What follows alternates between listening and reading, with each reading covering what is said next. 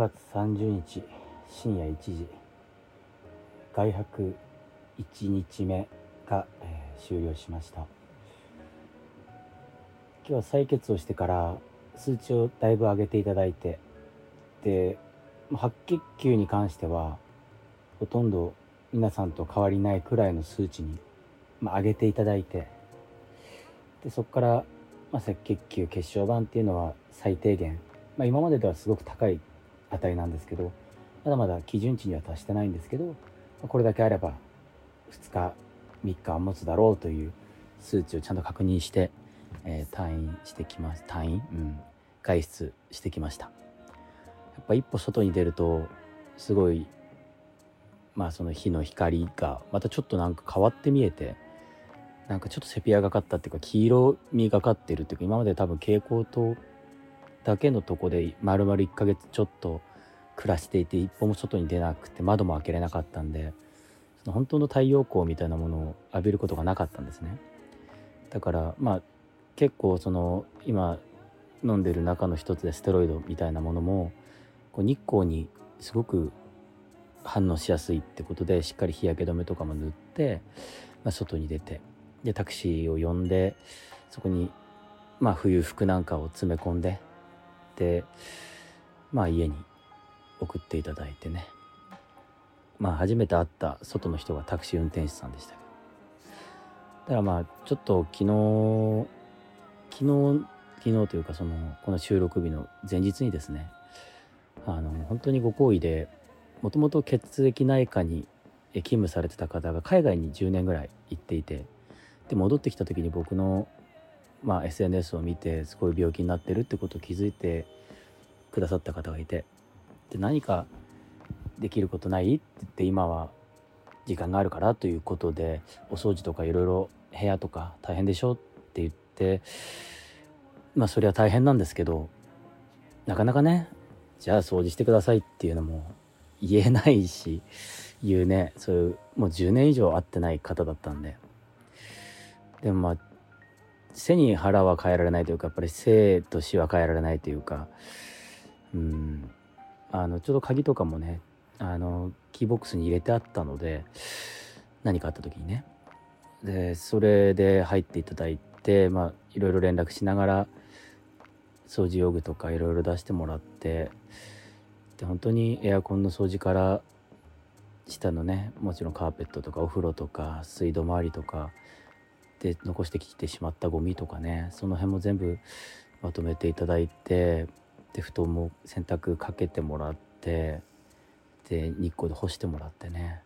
セッティングしてもらってって本当に至れり尽くせりの準備をしてる部屋に帰ってこれたので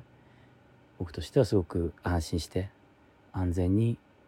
今こうやってベッドの上にいます。うん、で一応空気清浄機も今日に合わせて1台買ってあの2台2台体制でね今回しててまあ無菌室まではいかないですけど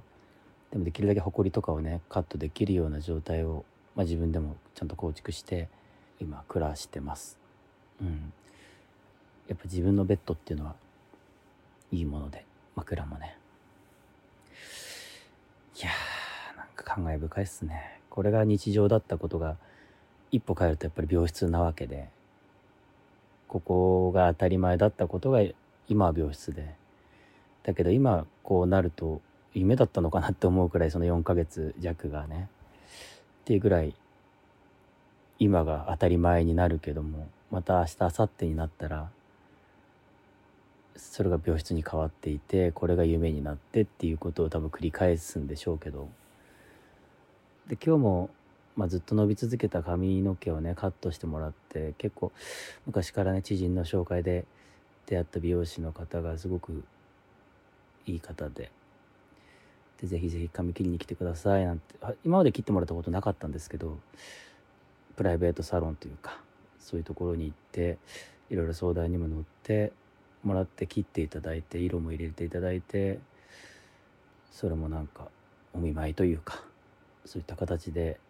髪を切っていただいたりなんならそこまでの送り迎えっていうのもたまたま時間のあった友人が車であの送り迎えしてくれて知り合いのねあのオープンしたてのお店にも一応挨拶にだけ行ってこういった状態ですけどもちょっと顔だけ出しに来ましたってことで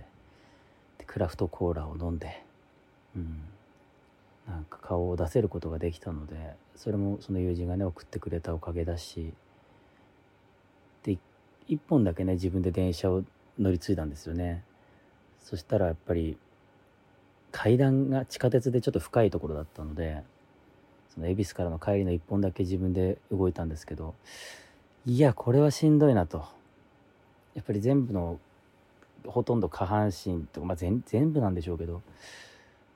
筋肉が落ちてて階段があの3段ぐらい乗ってる地下から登ってる階段2階分ぐらいの階段が登れなかったですね。あのお尻の筋肉とかも落ちててあこれ以上自分の体重を持ち上げられないっていう感覚があったんですよね。これは日常生活でやっぱり支障をきたしてるなと。うん。いやそう並大抵のことじゃないですやっぱり。ずっとベッドの上にいた人間がね外に繰り出すっていうのは。本当に息切れと、まあ、ちょっとしためまいまでいかないですけど立ちくらみのような現象とかあとはもう単純に筋肉がついてってないっていうのを実感したのでいやこれはなかなかの勝負だぞと。67年前に自分がアキレス腱をキックボードで断裂した時があったんですよね。うん、その時は2ヶ月くらいで確かギブスも外れた気がして入院は1ヶ月弱だったと思うんですけど。でそんな日じゃないですねやっぱり。骨髄一回空っぽにしてますからね。で血がないっていうのはやっぱその頃は血もありますしね。血がない上にベッドの上での生活で本当に無力さというかいやーこれはなかなか。まあでもそうやってなんか周りにいいタイミングでそういうことをね好意でしてくださる方が集まっていてくれるっていうのは本当に助かってて本当にその人たちが一人でもいないと成り立たないしそれを実際にね行動に移してくださってこう自分に与えてくれてる自分のために時間を使ってくれてるっていうのは本当にありがたいことで。うんなんか恵まれてるからこそ何かで返していかないと。まあ何よりも自分がまず健康になって元気な顔でね当たり前のように日常を過ごせてるということでまずは恩返しをしなければいけないんですけど。その後にさらに感謝の気持ちをね自分の満足いくまで与え続けるというか返し続けるというかもらったから返すというよりは返したいから返すっていう方向で向き合っていければなっていう人たちが周りに多いので出会いとかご縁とか感じますね。特にこういう自分が弱ってる時にこそ。自分がそうされて嬉しかったことを人にしてあげる。で当たり前のことを当たり前の循環を自分じゃ止めないようにねしなきゃいけないですね。つないでつないで自分誰かが困ってたら自分がすることでそのその先にまた道ができるわけですから。誰からこんだけもらったからこんだけ返すとかそういうことではなくてその人にいただいた愛情みたいなものを他の人に使うことでその感謝のループがね生まれていくっていうことだと思うのでそれを実行していきたいしそれを実行することが自分にね好意を持ってそうやってしてくださったご好意を感じた初日でした。あと自分の体力のなさの絶望感ね。で一日を今、まあ、終えようとしてます。本当に目閉じるだけで寝れそうなぐらい今眠たくて。自分のイメージのあくびにつられてるぐらいなんですけど。うん。ぐっすり寝て明日は免許の書き換えというか講習？その、まあ、書き換えですかね。更新に行かなきゃいけないのでそれが午前中から行っても早めに終わらせてまたちょっと人と会う人というか人々と会う元気だよっていう顔を見せたいという人たちとの会があるのでそれをなんとか安全に実行してうん。行きたいですね。